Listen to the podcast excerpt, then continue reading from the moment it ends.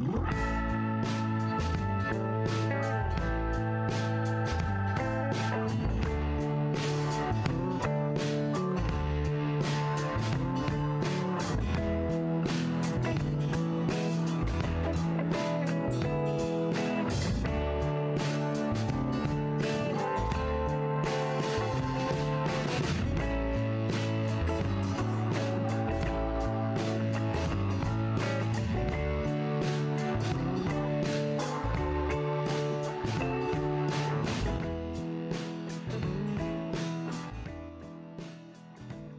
Bueno, Michelle, ¿cómo va la vuelta? Vamos bien con la publicidad, ¿no? Sí, parce, ya llegamos a los 100 seguidores. Está re chévere eso. Apenas llevamos una semana con la página y nos ha ido muy bien. Estamos haciendo un buen trabajo. ¿Cierto que sí, Diose? Se va a quedar súper chévere. Cada sábado vamos a ir mejorando. Sí, obvio, pues cuando nos moneticen el canal. parce, no todo es por la cochina plata hay que hacer las cosas bien. No, mentiras, mentiras. Igual, pues digamos que ahorita no tenemos ningún problema con el copyright porque, pues en sí, si nos desmonetizan igual no estamos ganando nada. Entonces, pues no estamos perdiendo tampoco. Quién sabe a partir de cuántos seguidores esto comiencen a, monetizar los canales en YouTube. No, y, y lo bueno es que vamos creciendo. Y lo mejor es que vamos invitando a más personas para, para poder conocer lo que hacen y, conocernos entre nosotros. Sí, pues algo chévere es que a pesar de que hasta ahorita estamos comenzando en este cuento, estamos haciendo contenido de alta calidad, lo cual es bastante genial. Bueno, de calidad tampoco, pero pues sí, siempre dar lo mejor. Y aparte de todo, ¿Quién va a ser nuestra próxima invitada? Pues la verdad, yo creo que conozco una amiga que nos puede ayudar en este proyecto y creo que está por ahí. Ah, sí, María José es que se llama, pero todavía no estoy segura qué es lo que ella hace. Eh, no sé si dibuja mientras hablamos o escribe o qué es lo que hace, la verdad no. la verdad no tengo ni idea. O sea, lo que yo tengo entendido es que pues usa el lettering pues como para crear apuntes sobre diferentes temas. Uy, pero, pero mire que es muy buena idea. Aguanta para, para el siguiente tema. Me parece que, que nos complementaría. Sí, aguanta. Claro. Cae ahí como diría una tía mía. Pega 3-3. Qué dicho tan raro. Nunca lo había escuchado. O sea, yo creo que es mejor ese que dice que cae como anillo al dedo, pero, pero eso de tres. sí, lo sé, pero pues es la perfección del 3-3. Listo, hagámosle, invitémosla. ok. Majo, ¿estás por ahí? Hola. Hola. ¿Cómo has estado? Pues, o sea, ¿cómo va todo? ¿Cómo te sientes? Eh, pues la verdad me siento muy feliz de estar aquí con ustedes. Gracias por invitarme a este proyecto que es podcast. Bueno, o sea, cuéntanos como un poco de ti, cómo te llamas, cuántos años tienes, dónde estudias, cuenta, o sea, háblanos un poco. Em, claro, mi nombre es María José Mejía Jiménez, tengo 14 años, estudio en el Colegio Cobrem y me encuentro cursando el grado noveno. Cuéntanos, no sé, ¿tienes algún hobby que te guste practicar?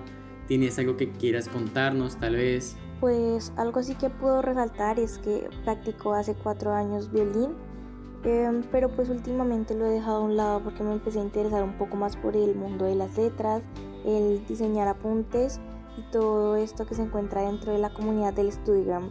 Ven, pero pero me gustaría preguntarte cómo funciona bien eso, porque pues es la primera vez que lo escucho y sí me gustaría saber un poco más. Sí, claro, Mitch, yo te puedo explicar. Em, pues dentro del diseño tipográfico existen unas ramas, ¿sí? Entonces, estas son la caligrafía, la tipografía y pues se encuentra el lettering, que es lo que yo hago. Em, la tipografía lo podemos denotar como, no sé, la diversidad que hay en las letras y en los abecedarios. La caligrafía es algo como un poco más centrado Toda la caligrafía es prácticamente igual y sigue como los mismos parámetros Y bueno, lo que yo hago, que es el lettering, eh, para hacerlos un poquito más el contexto, es como un arte totalmente creativo. A mí me parece que es algo súper personal y que cada persona tiene una manera distinta de hacerlo. Eh, lo único que debes tener para, para realizar esto es creatividad porque pues se basa más como en el diseño de la letra, así como en realizar ese boceto y ya todo se basa en la creación. Muy interesante tu respuesta. Pues, o sea, aquí te puedes dar cuenta que todos somos artistas. De alguna u otra forma realizamos un arte que es, pues, es para nuestro público. Y pues la gente que sonríe con nuestras creaciones e interpretaciones. Bueno, o sea, pues sin más, pues ya daremos inicio a, a nuestro tema central. Como ya les habíamos dicho a ustedes, hoy vamos a hacer una propuesta muy creativa. Por eso es que María José va a estar con nosotros. Eh, ella nos va a estar dando sus apuntes mientras nosotros vamos hablando. Entonces, les habíamos pedido que escuchan una hora antes, pues obviamente para que pudieran entender un poco más de lo que vamos a hablar hoy. Si no, pues sí va a ser un poco más complicado pero de igual forma podemos hacerlo. Entonces el nombre de la obra es Amerland eh, del compositor Jacob de Es una obra muy corta, una obra eh, de un formato para vientos y realmente es una obra muy interesante y linda.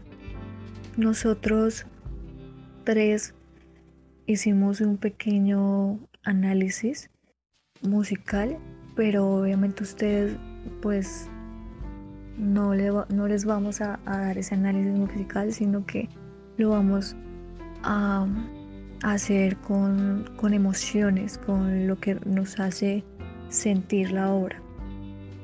Entonces decidimos dividirla en tres momentos.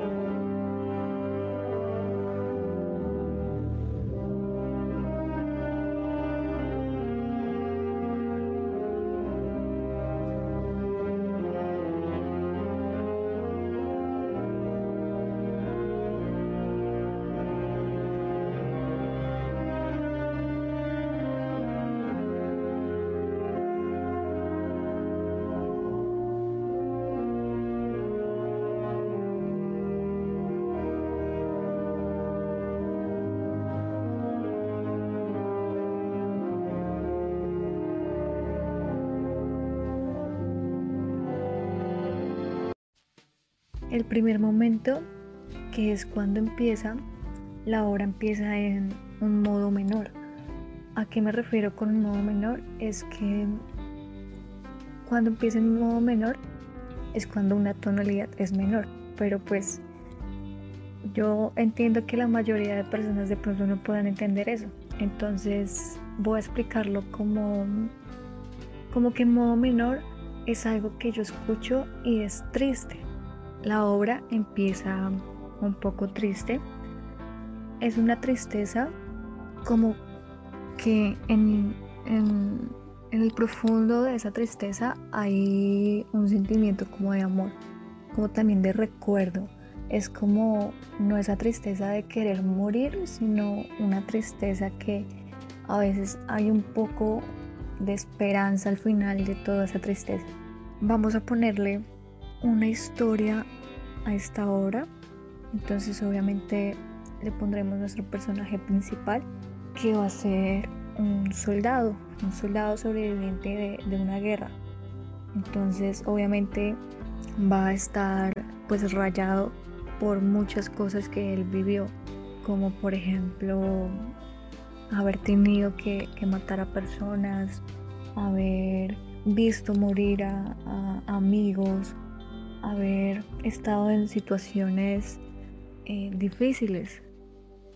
Cuando escuchamos de pronto esos, esos, esas melodías que realmente es un motivo que se repite muchas veces en diferentes instrumentos, eso hace que, como que el sentimiento de tristeza se vuelva como un sentimiento de impotencia. Básicamente el primer momento es eso, el sentimiento de tristeza con luego ganas de, de recordar y luego impotencia. Ya luego de esto pues llega el segundo momento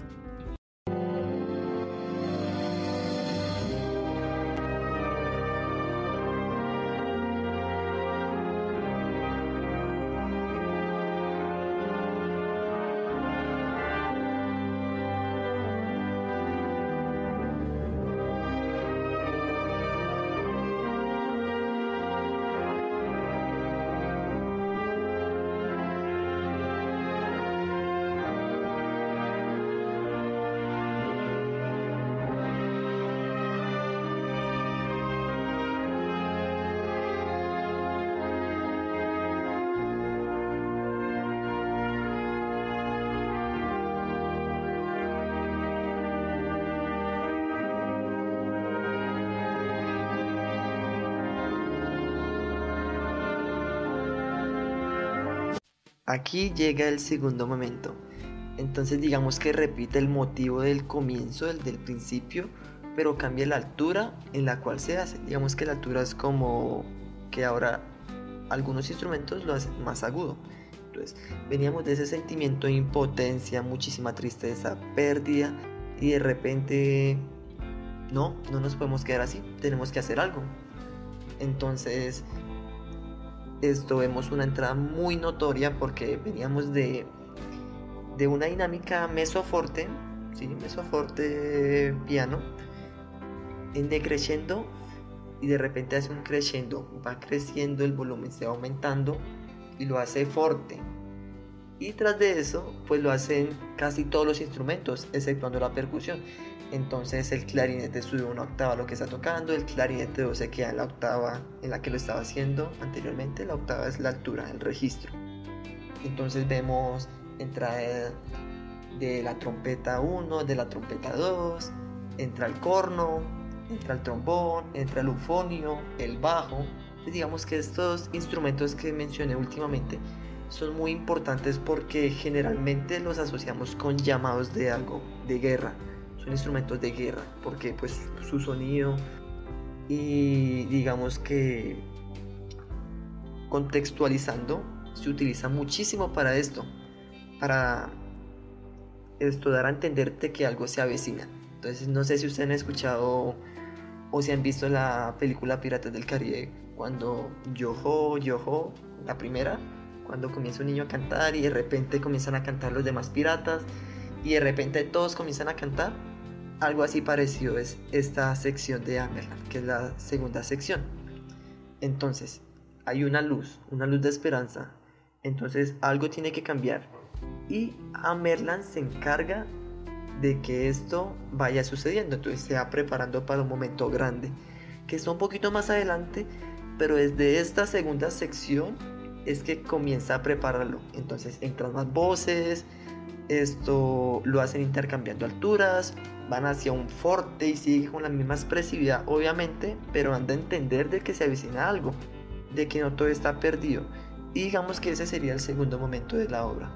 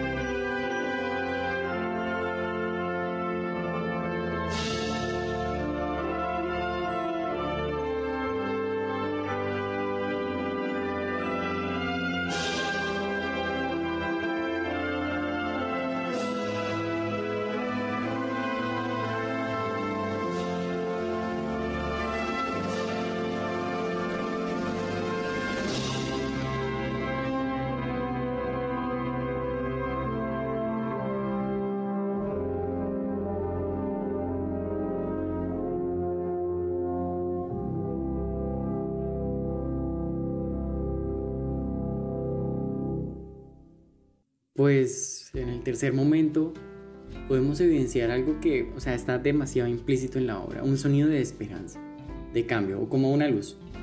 Podemos darnos cuenta que esos sentimientos de nostalgia siguen ahí en la melodía que escuchamos, pero no nos transmiten solamente oscuridad. O sea, es como un conjunto de, de todos esos sentimientos saliendo por esos poros. Viendo todos estos cambios, pues podemos evidenciar una entrada contundente de la percusión, pues que le da un cierto golpe. Una base que es demasiado importante para demostrar este cambio de actitud de colores. Es demasiado obvio lo escucharlo porque como se pudieron dar cuenta al inicio, sonaba un poco triste, pues a eso nosotros lo llamamos como un modo menor. Y ahora pues está, estamos pasando a esta parte que muchos como músicos al inicio, cuando estamos empezando, pues lo relacionamos con tonalidades menores es igual a tristeza y pues, tonalidades mayores es igual a felicidad. Ahora pues podemos usar bien este ejemplo como un pasado entre un modo mayor y un modo menor. Ahora podemos usar esto para reflexionar, poner la esperanza y demás sentimientos pues como la felicidad, obviamente con la nostalgia de los recuerdos, pero pues ahora transformamos ese sentimiento a algo mucho más mucho más completo, mucho más más bello, más agradable, con muchísimo más esperanza y musicalmente hablando como un sonido inspirador. Bueno, eh, después de decirles a ustedes los tres momentos en, los en la que dividimos esta obra, vamos a contarles la historia. O bueno, yo les voy a contar la historia, pero pues esta historia, a pesar de que yo fui la que la creé, yo lo hice contando las opiniones y los sentimientos que, que cada uno de mis compañeros fuimos compartiendo en el proceso de analizar esta obra. Entonces, antes de leerla, me gustaría como invitarlos a que ustedes la escucharan y a los que ya la escucharon, pues que la vuelvan a escuchar, pero con un pensamiento diferente, analizando más cada cosa. Tal vez en el momento ir construyendo una historia. Eso sería realmente algo muy interesante para que, o sea, eso sería como una conexión realmente muy grande. sería muy loco que en el momento pudieran construir la historia en vez de sentarse después a escribir, aunque también podrían hacerla. Y si pueden escribir una obra, sería muy interesante que la compartieran con nosotros. Pero bueno, les voy a leer. Amerlan. Invierno, un soldado y recuerdos. Recuerdos de una guerra fría, sin sentido y vacía. Lo peor que me pudo haber pasado fue haber sobrevivido. Ninguna de las tantas batallas logró derrumbarme, pero sí el vacío que tengo al no tener a los míos. Siento que vivir cada vez se me complica siento que extrañarlos ya no es suficiente y que ver sus tumbas cada semana no es precisamente el honor que les debo. Los padres piensan que mandar a sus hijos a la guerra los volverá fuertes, pero la verdad es la propia destrucción. Solo pueden pasar dos cosas al elegir este camino. El primero, morir en batalla y no ser recordado, ni por la causa ni por el heroísmo. Y dos, si sobrevivimos, realmente preferiría estar muerto. Estoy cansado de seguir sin hacer nada, de dejar que mis recuerdos afecten mi nueva vida y hoy solo quiero disfrutar de este pueblo que me ha dado todo. Incluso me dio la desafortunada muerte de mis hermanos de verlos morir, pero no me dio el honor de morir con ellos en este árbol.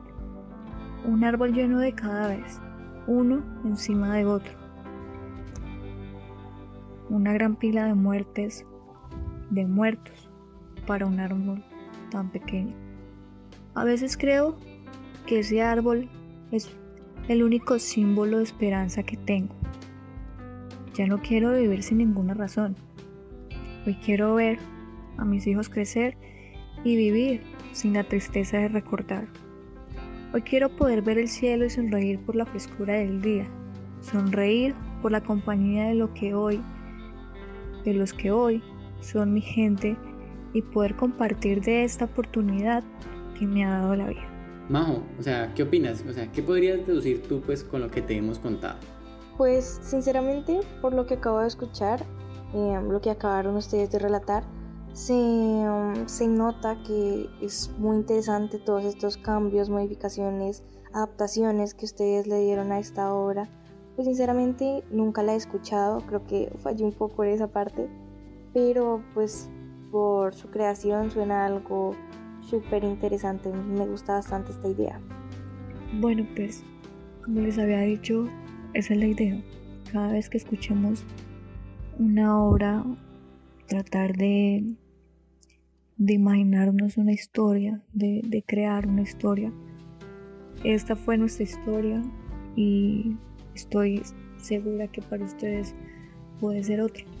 Esto es lo que me parece más fantástico. Entonces digamos que cada persona tiene una interpretación diferente de lo que escucha. Lo entiende de una forma muy diferente a como lo entienden los demás.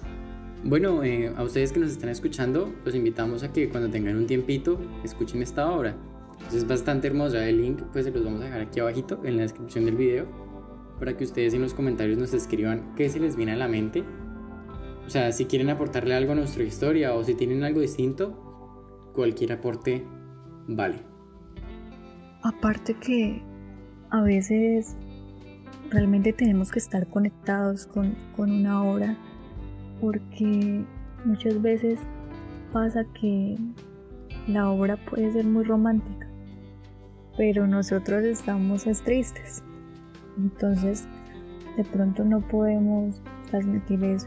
Entonces, yo creo que hay que tener una conexión como neutra para poder interpretar estas, estas, estos temas, ¿no? Así como cuando Hall dijo en la película de los Vengadores como, ese es mi secreto, yo estoy siempre enojado. Es como, como tener eso, ese algo ahí guardado, ese sentimiento eh, neutro que nos pueda ayudar y seamos capaces de interpretar cualquier obra si sea, así sea eh, de felicidad o de tristeza, el sentimiento que sea, hay que transmitirlo porque así nos lo dice la obra. Yo creo que eso es como tener una conexión con la música. Igual que el tuyo, Majo. O sea, a través de tus letras y tus apuntes tratar de plasmar sentimientos como lo habíamos hablado, con colores, diferentes gamas e intensidades. Pues, o sea, yo creo que todo arte tiene su forma de hacer sentir y de hacer llegar a las personas lo que realmente quiere. Es muy cierto eso. Digamos que nosotros como músicos, antes de empezar a tocar una obra, a interpretar, siempre tenemos que ponernos en contexto de la obra. Entonces, bueno, la hizo tal persona, quién era esa persona, en quién se inspiró, qué quería transmitir y asimismo nosotros darle ese toque, obviamente pero luego apropiándolo, apropiándonos de esto. Entonces de que la obra se sienta como, como el compositor, como el man quería que sonara. Digamos, si compuso una obra romántica, de sentimiento, de melancolía, nosotros no podemos tocarla como una marcha, como algo alegre, porque pues esto no es lo que el compositor quería. Él quería que esto sonara triste porque él sentía eso en el momento en el que la escribió, en el momento en el que la compuso. Entonces, siempre hay que contextualizarnos, indagar muchísimo. Digamos, si vamos a tocar una obra de Bach, pues nosotros tenemos que saber de qué periodo es. Entonces, buscamos, es del periodo barroco. Entonces, si es de Bach, tenemos que hacer que suene barroco por respeto al compositor y al periodo musical si vamos a tocar una obra de Chopin que es del periodo romántico, pues tenemos que hacer que suene romántico porque es el periodo del romanticismo. Entonces tenemos que siempre contextualizarnos, indagar y tocar, interpretar lo más parecido a como el compositor quería. Obviamente nuestra versión pero no tiene que ser esto todo lo contrario como el compositor quería. Tenemos que recoger, recoger de cada parte algo, escuchar versiones, investigar y asimismo nosotros como que vamos mezclando todo y hacemos nuestra propia versión. Entonces digamos que eso es muy importante, tratar de dar a entender lo que el compositor quería. Pues para este ejemplo que nos pone Diose, pues podemos usar, el, podemos usar a Alfred Nobel, pues ya que su invento, que fue la dinamita, pues fue creado para un uso diferente, totalmente distinto al que le dieron en ese momento, fue creado para avances ferroviarios y construcción de túneles y pues lastimosamente terminó siendo usada como arma de destrucción en las guerras mundiales. O sea, algo totalmente distinto. Quiero destacar esto que estabas mencionando, lo de sentir la obra, resaltar lo que dijo Joaquín, de que cada arte tiene su manera de expresarse. Eh, por ejemplo, ustedes los músicos lo hacen con, con las notas, unas más agudas, otras más graves, bueno, sí, todo esto. Eh, y pues eso es importante, transmitirle algo a la gente. Yo por ejemplo lo hago con mis diseños, con las gamas de color. Es importante llegar a las personas y que ellos entiendan el mensaje que queremos transmitir. Exacto. Pues ya que hablamos un poco de nuestro tema, primero, antes de que se nos pase, pues comentarles que ya estamos en Facebook como Podcast Sinfónico Música y Café y en Instagram de la misma manera. O sea, igualmente aquí abajito les estaremos dejando nuestras redes sociales también pueden ir a seguirla a ella en sus redes, las cuales también están pues aquí abajito con las nuestras. Esperemos que estén disfrutando de esto y vamos a ver un pequeño giro en el capítulo. Bueno, pues o sea, Majo, volviendo un poco a ti, cuéntanos, cuéntanos un poco sobre tu arte. ¿Tú cómo ves el lettering? Pues como lo dijera, para mí esto es un hobby, es algo que me gusta demasiado y yo lo puedo ver como la manera de crear, conectarte con algo y eso plasmarlo en una letra.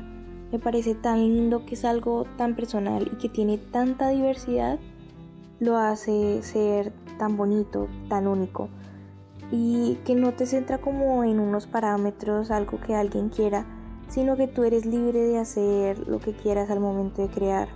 Es algo que me parece súper chévere y ya pues lo que me gusta. Bueno, o sea, como todas las cosas tienen un inicio, cuéntanos un poco de cómo, cómo iniciaste en este arte. Pues para mí la historia es como un poco chistosa, pero tiene, tiene su reflexión, ¿sí? Para la Navidad, hace dos años yo quería realizar un curso de lettering, pero pues por motivos personales mi mamá me dijo que no. Eh, así pasó todo, pero para esa misma Navidad me regalaron un libro eh, llamado El arte del lettering con ese libro y literalmente videos de YouTube, eh, traté de inspirarme e ir aprendiendo. ¿sí? Todo fue de manera muy empírica. ¿sí? Tomé el año pasado mis cuadernos y literalmente eran como un tipo de lienzo. ¿sí? Practiqué bastante y pues de ahí me di cuenta que era algo que me gustaba demasiado y aprendí de mis errores. ¿sí? Porque pues de igual manera de cada parte se aprende un poco, ¿no? Y así transcurrió todo el año y um, ya empezó este año y dije, esto es algo que en verdad me gusta mucho. Em, y bueno, este año para tecnología nos pidieron crear un blog. Yo no soy una persona de tener amigas ni cosas así, entonces me parecía chistoso ver a las otras niñas y la manera, sí, cómo se apoyaban ellas con sus blogs y querían sacar, no sé, de moda, de perritos, de comida, de cosas así. Y, y estuve a punto de dejarme llevar por esa corriente, sí, como de si ellas lo hacen, yo como que también debería hacerlo, como para ser una más del montón. Pero pues al final me me decidí y dije, no, no voy a hacer así porque si no es algo que a mí me gusta, no, no debo hacerlo, debo hacer lo que a mí me guste porque al fin y al cabo es mi nota. Si no es un tema que a mí me guste, pues tal vez saque una mala nota, así todo iba centrado en eso. Entonces, em, pues creé un blog llamado The Studio Lettering. Y así transcurrió todo, con ayuda de mi libro empecé a subir pues información al blog, pequeñas páginas y así. Y pues este blog me sacó una calificación alta en tecnología. Y yo al darme cuenta que el profesor había valorado ese esfuerzo que le coloqué a ese blog, pues me sentí feliz. Y dije, es algo con lo que puedo llegar a la gente y que les puede gustar, que pueden aprender con eso. Pues el profesor resaltó cosas en mi blog. Entonces lo tomé como manera de chiste al principio el crearme una cuenta de Instagram con el mismo nombre del blog. Pero bueno, simplemente lo creé. Em, se creó la cuenta, pero pues no tenía ningún fin así como tal, no tenía la mayor finalidad, sino que solamente lo usé como manera personal para que para separar mi vida literalmente, pues tenía mi cuenta personal y tenía esa cuenta de Studio of Lettering. Entonces lo que hice fue literalmente desde esa cuenta de, de Studio of Lettering seguir a todas las personas del Studigram. Y entonces como que mi cuenta personal estaba, sí, pues mi familia y mis amigos y ahí estaba toda la parte del Studigram. Y bueno, así pasó. Y, y que, bueno, el Studigram está en YouTube, está en Instagram, está en muchos lugares. Entonces una youtuber subió un video sobre una página de Facebook, de apuntes y cosas así. Y pues a mí me llamó mucho la idea, sí, me llamó bastante la atención. Entonces entré inmediatamente al grupo.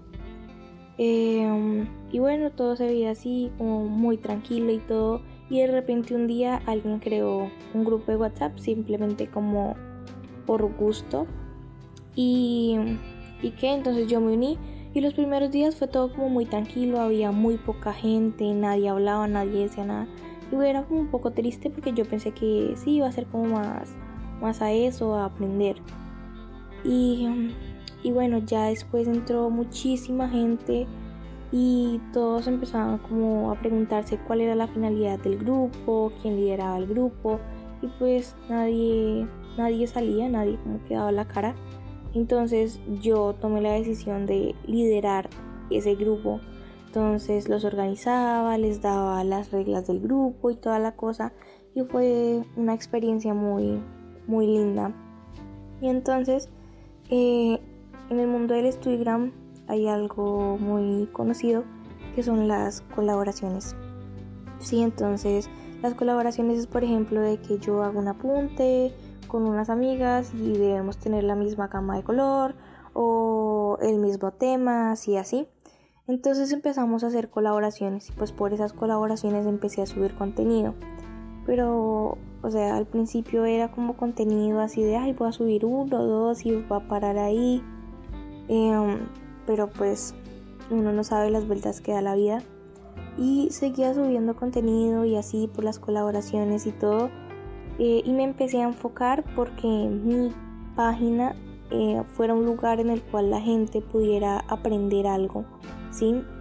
Eh, que llegara ahí ya fuera por un título o la información, guardara mi publicación para verla después y que le sirviera de algo, ¿sí? Poder como aportar algo a este mundo de Instagram y um, y ya pues como que hasta ahí empecé a, subir en seguidores y, y, todo y empecé a tener muchísimo apoyo por muchísima gente y bueno al ir conociendo más más personas más grupos más todo em, pues y yo seguía como con esa idea de que la gente aprendiera algo y ya había sí como destacado algunas personas que tenían sus potenciales y como que tenían algo que tal vez me podría servir.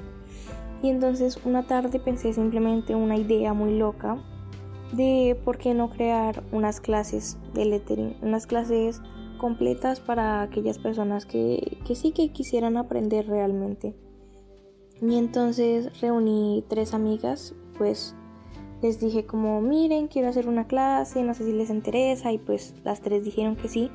Entonces creamos Lettering Team. Somos mis amigas y yo Y pues hasta el momento llevamos cinco clases. Nuestro curso se llama Lettering Class y es un curso demasiado completo y pues lo mejor es que es gratis. Eh, um, si alguien de los que nos está escuchando quiere entrar pueden contactarme vía Instagram. En serio, no van a encontrar un curso como este. Es muy bonito ver este proyecto, sí, de todo lo que ha avanzado y, y hasta dónde vamos. Me pareció supremamente interesante algo que dijo y es que inició de forma empírica por videos en YouTube. Y pues esto le pasa a muchísimos artistas y músicos en general, ya que pues a veces no tenemos como la facilidad o los medios, la economía en nuestra casa pues digamos que no es muy buena como para pagar un maestro o para pagar unos transportes, porque digamos a veces pues no tenemos que pagar esto, el lugar donde vamos a aprender la escuela, pues porque pues a veces dan becas, pero digamos que la escuela está en el centro y yo vivo en un barrio y pues me queda lejos, a veces no tenemos esa, esa posibilidad. Y esto, algo interesante que dijo es que yo no voy a hacer lo mismo que hacen mis amigas, yo haré lo que yo quiero. Digamos que al artista, muy en general, a todo el gremio del arte le sucede esto.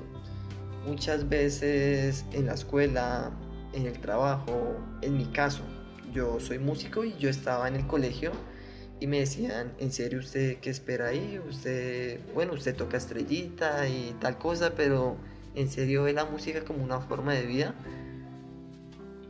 Como decir, eso sí a plata, eso sí es bueno, eso sí le pagan. Pues digamos que en primer lugar, pues ellos nunca me habían escuchado, porque pues yo no llevaba mi instrumento al colegio. Y lo otro que yo pensaba era como, bueno, pues es lo que yo quiero. A mí no me tiene que, que importar lo que ellos piensen, porque yo quiero música y pues, nadie va a cambiar eso. Entonces yo les decía, pues obviamente, sí, yo quiero esto, la música es lo mío, por algo estoy estudiando. Entonces quiero que utilicemos esto para reflexionar de que siempre que hagamos algo sea porque queremos, no porque los demás nos dicen. Entonces sería como esto. Si tú quieres algo y tú puedes hacerlo, hazlo. Esto no te dejes influenciar por los demás, que no, pues que esto no da plata, que es que que es que vea que esto toma tiempo, que es que usted no puede salir, no puede ir al cine, no puede hablar con muchachas, no puede hablar con los amigos. Bueno, pues eso me importa porque yo lo que quiero es música, o en este caso, para los demás, el arte o lo que uno quiera, y pues nadie va a cambiar eso. No nos dejemos influenciar por los demás. Exacto, o sea, otra cosa que, que pude notar es que la idea de tu curso de lettering surgió como de una forma demasiado parecida a nuestro podcast.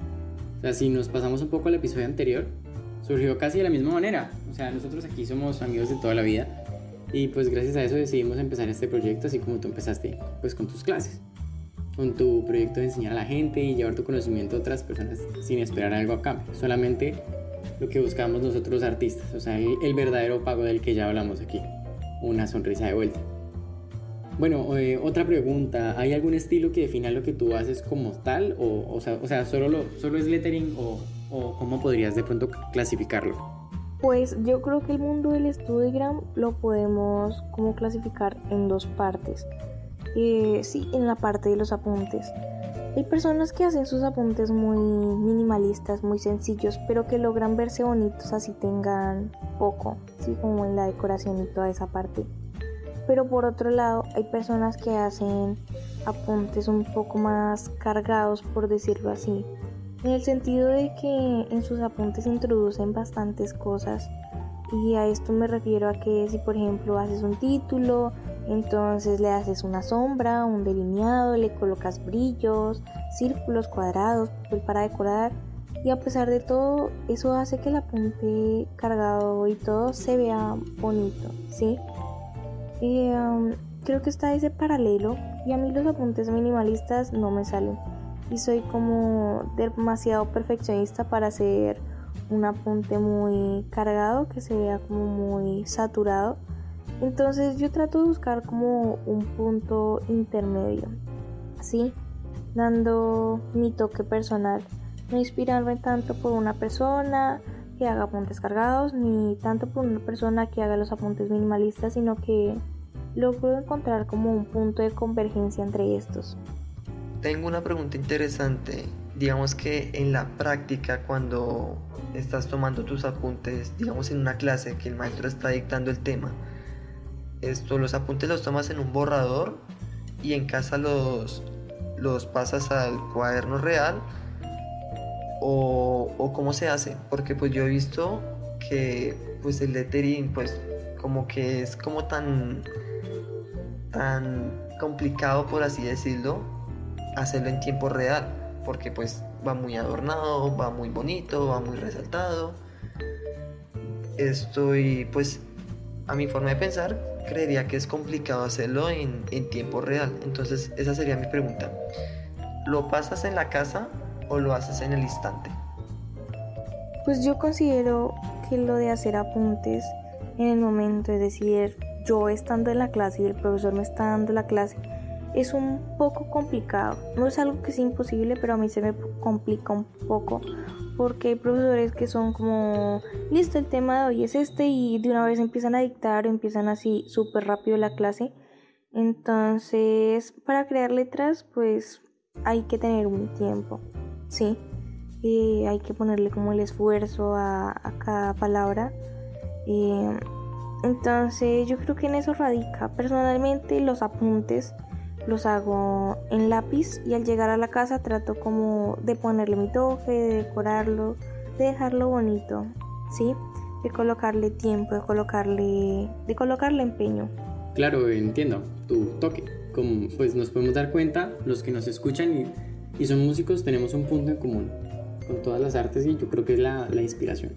O sea, yo creo que muchos como músicos antes de empezar a trabajar una obra, pues escuchamos diferentes versiones como para recoger cosas buenas de cada una y finalmente hacer una propia. Un poco de todo, pero con un toque personal. Así pues como tú nos cuentas, algo equilibrado y, y, y bastante agradable al oído. En tu caso, pues a la vista. Los que quieran, aquí abajo en la descripción les recuerdo, va a estar el link de la página de Majo para que ustedes pues, vayan y vean sus apuntes. Realmente son bastante bonitos e informativos. A mí me parece un poco interesante el tema porque yo siempre pensé en que los apuntes pues eran apuntes nomás y, y ya. Y pues yo sí estudié con gente que, que era muy ordenada y hacía los apuntes bonitos, pero pues yo lo veía como eso, es una persona ordenada, tiene sus apuntes bonitos. En cambio, pues aquí nos muestran que, que realmente es una manera creativa que dan clases para hacer esto, que hace parte del diseño tipográfico y me parece re loco porque pues, soy, yo soy una persona súper desordenada, escribo horrible y pues sí, o sea, eso de que todas las mujeres escriben bonito o que tienen, tienen que escribir bonito, pues es mentira, porque yo no escribo bonito y no hago nada de esas cosas bonitas. Entonces, me parece muy lindo también el hecho de que, de que pues una chica haya decidido dar, compartir lo que sabe con sus amigas, me parece una labor muy bonita. Aparte que cuando la estaba escuchando noté mucho ese sentimiento como de querer ayudar y de querer dar lo mejor. Es un sentimiento de amor por lo que, por lo que hace. Y yo creo que cuando las cosas se hacen con amor y con la mejor disposición, pues sale lo mejor. Entonces, la verdad me gustó mucho tener esta invitada y, y nada, me gustó muchísimo conocerte, María José. Muchas gracias a todos los que nos escucharon y estuvieron pendientes de nosotros. Pues esperamos que lo hayan disfrutado, que hayan tomado un buen café para acompañar esta charla. No olviden en los comentarios pues dejarnos a ustedes que se les viene a la cabeza con esta obra. Abajo pues les dejaremos el link para que vayan y la escuchen. No olviden suscribirse pues a nuestro canal y seguirnos en nuestras cuentas de Instagram y Facebook. Eh, Dios, de pronto tienes algo que añadir, no sé, algo. Sí, Master. Eh, como recomendación, cuando vayan a escuchar la obra, pues sería muy bueno que cerraran los ojos y que dejen que la imaginación fluya.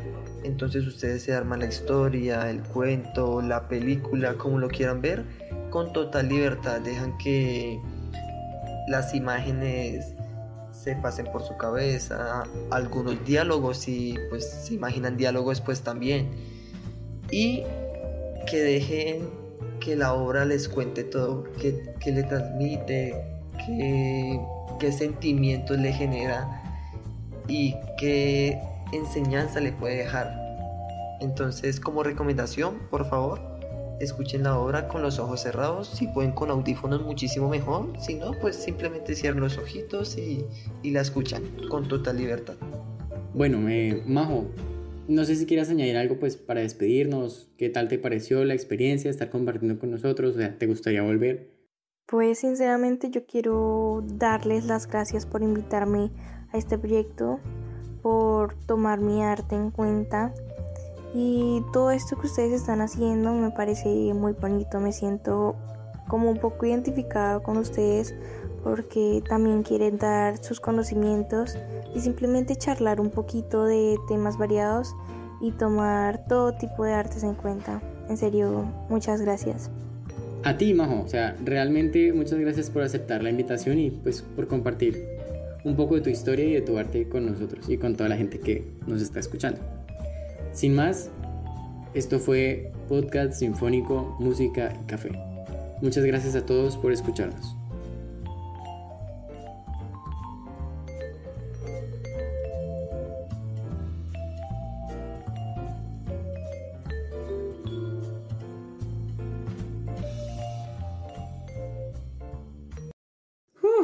Mitch, creo que ya terminamos por hoy, ¿cierto? ¿O usted qué dice? ¿O yo sé qué piensa?